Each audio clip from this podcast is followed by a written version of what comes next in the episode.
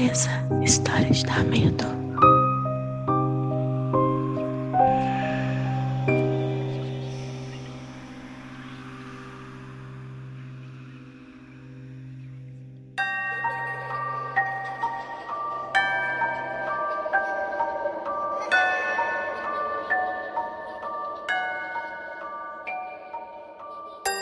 Oi, gente, cheguei. Cheguei para um luz acesa.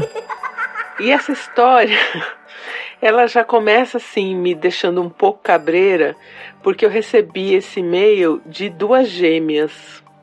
E gêmeas, para mim, já, já, já dá um ar de clima de terror, assim. né? As gêmeas. Bom, eu recebi essa história da Tânia e da Tamires. Elas são gêmeas e elas viajam muito é, para fora do, do país e sempre alugam algo é, tipo Pony B&B, assim. Elas não, é, não... Raramente elas ficam em hotel, né? E aí, dependendo do lugar, é um hostel ou geralmente Pony B&B mesmo. Então vamos lá, vamos de história.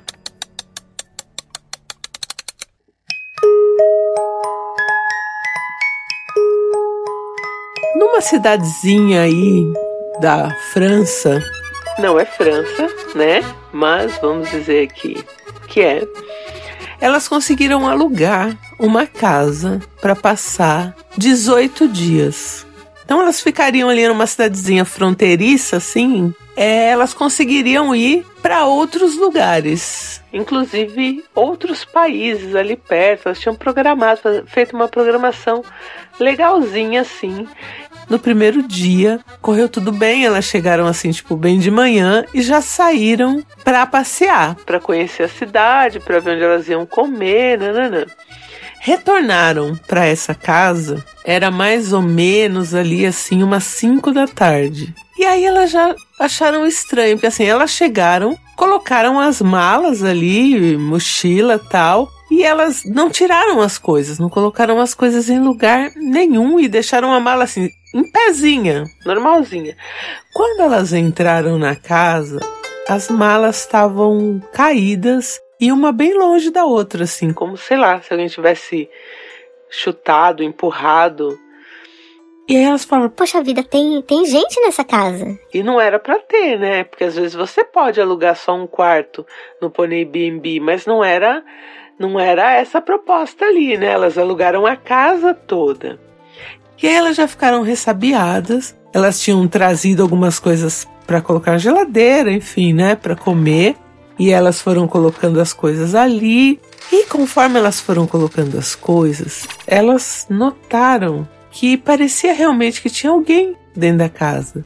Como que era a configuração da casa?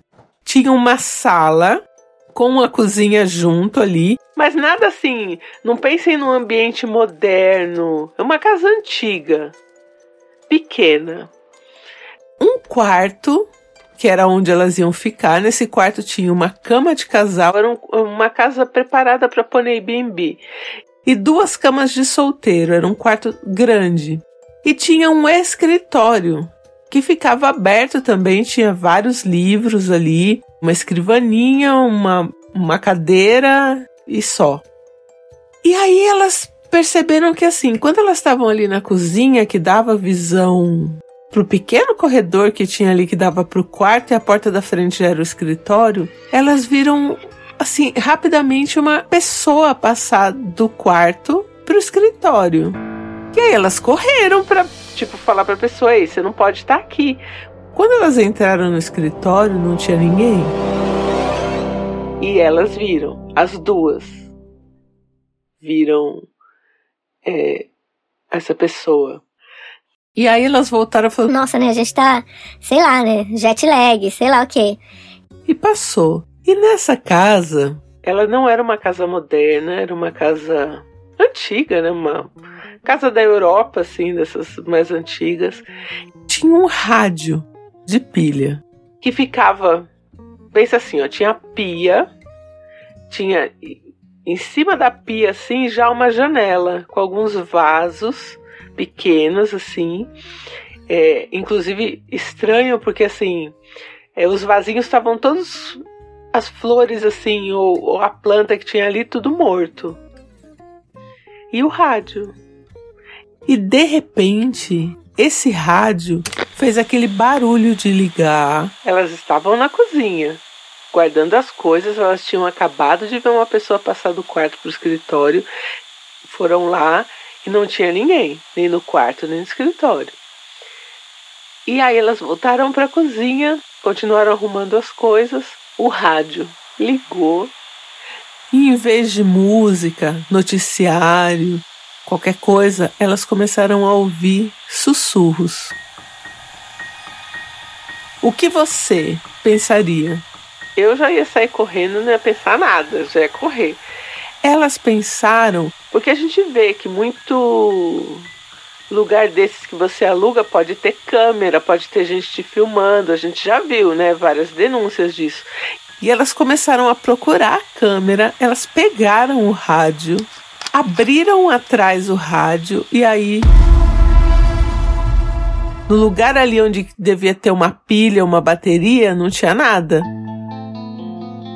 E ele não estava ligado na tomada, não tinha um fio. E ele continuava na mão de uma delas com vozes sussurrando, sussurrando. Aí ela botou o rádio no lugar de novo e ficou olhando para a irmã, assim. Tânia ficou olhando para Tamires e falou: Gente, o que, que tá rolando? Só que assim, gente, é, é, eu entendo elas assim. É muito difícil você realmente acreditar em assombração, em fantasma, espírito, enfim. Você tá numa casa mal assombrada, você vai pensar que realmente é uma pegadinha, alguma coisa. E elas entraram nessa.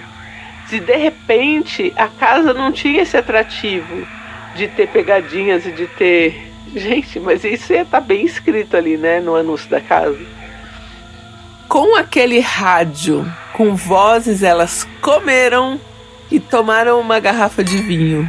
E aí, quando era lá para as quase nove horas da noite, o rádio parou. Então pensa, ó, enquanto eu tô falando aqui com vocês esse tempo todo, as vozes sussurradas e às vezes assim, umas respirações estavam saindo do rádio.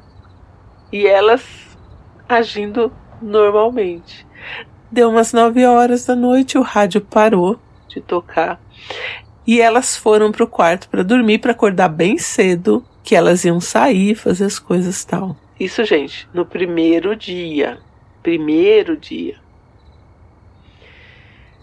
Quando elas foram dormir, elas deitaram na cama de solteiro, cada uma, né, numa cama de solteiro, e a cama de casal ficou lá, nem desfizeram, né? Não tiraram colcha, nada.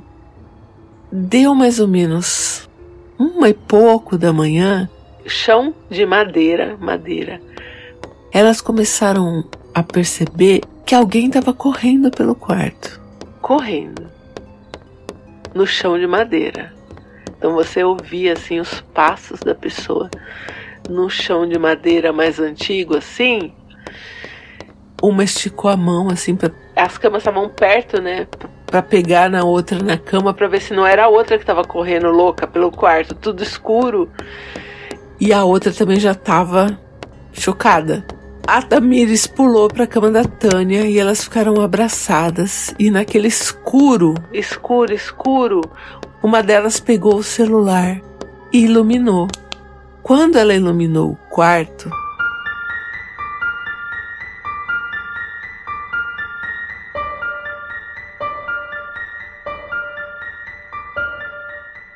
O que elas viram nesse quarto era um velho. Esse velho tava com uma camisa dessas, sei lá, século passado, uma roupa de época assim, toda suja, toda suja assim, encardida. Né, não era suja de lama, nada encardida, meio rasgada nas mangas. Ele tinha o cabelo branco e comprido mais ou menos até o ombro assim, e ele tinha os dentes todos pretos, porque a partir do momento que ela iluminou este velho.